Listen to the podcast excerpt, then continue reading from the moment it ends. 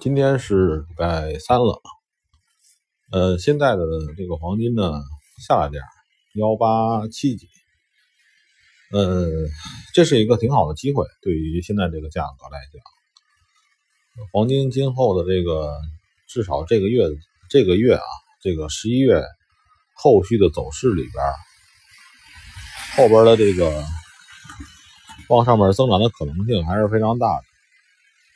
所以呢，这个，呃，如果有机有这个条件听到我这个节目的，现在可以稍微近点呃，十月份的那个美国大选，十一月初吧，那个时候的那个孕孕育的后边的那个事情还没有结束，呃，所以呢，后边的不可确定因素还会很多，这也造成了这个。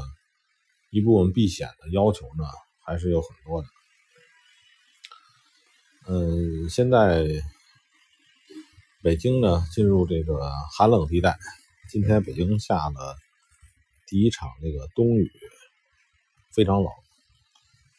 嗯，各位呢，这个投资者呢，投资娱乐者是吧？娱乐投资者，呃，一定要那个摆清自己的位置，自己到底。是什么？还是我前面说那个那个，呃，如果说你拿你们家的全部资产来投资搞这种高杠杆，那就这这种孤注一掷的玩法呢，我不赞同，我也不会。嗯，你就没有那种悠悠然的那种投资的感觉了。嗯，最近呢，这个有有有有有人问我那个期货问题。怎么开户？这期货跟这种外汇呢，完全不是一回事儿。呃，它是一种那个叫撮合交易。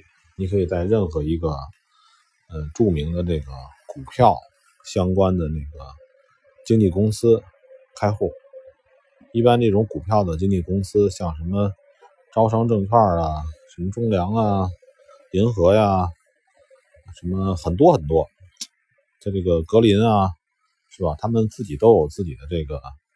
股票和期货双两个经济业务，而且期货呢，内盘期货、内盘期货啊，其实它更靠谱，因为它没有做市商。呃，这里边其实黄金除外啊，黄金其实还是做市商的，呃，但这个并并不明显啊，你可以认为它也是撮合。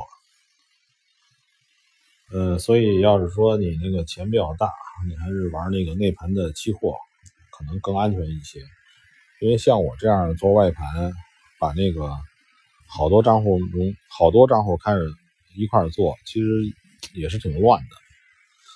这个现在前面也说过，暴雷的公司会比较多，呃，还是要慎重。关于那个，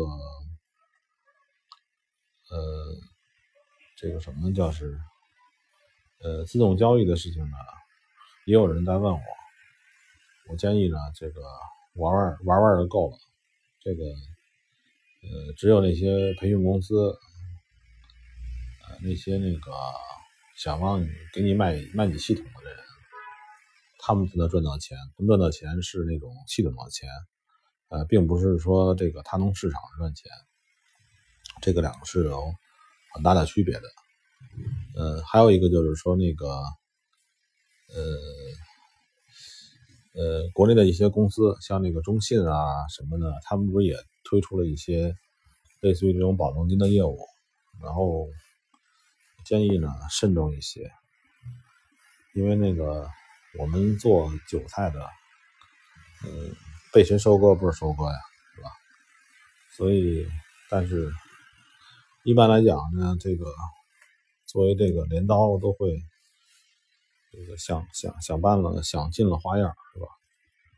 然后这个每多出一个花样来讲，它都有很多的内涵和或者圈圈套在里边，所以不要尝新尝尝新。这个跟那个很多人玩股票的人不一样，能玩股票的人他不是喜欢那个打新吗？打新股是吧？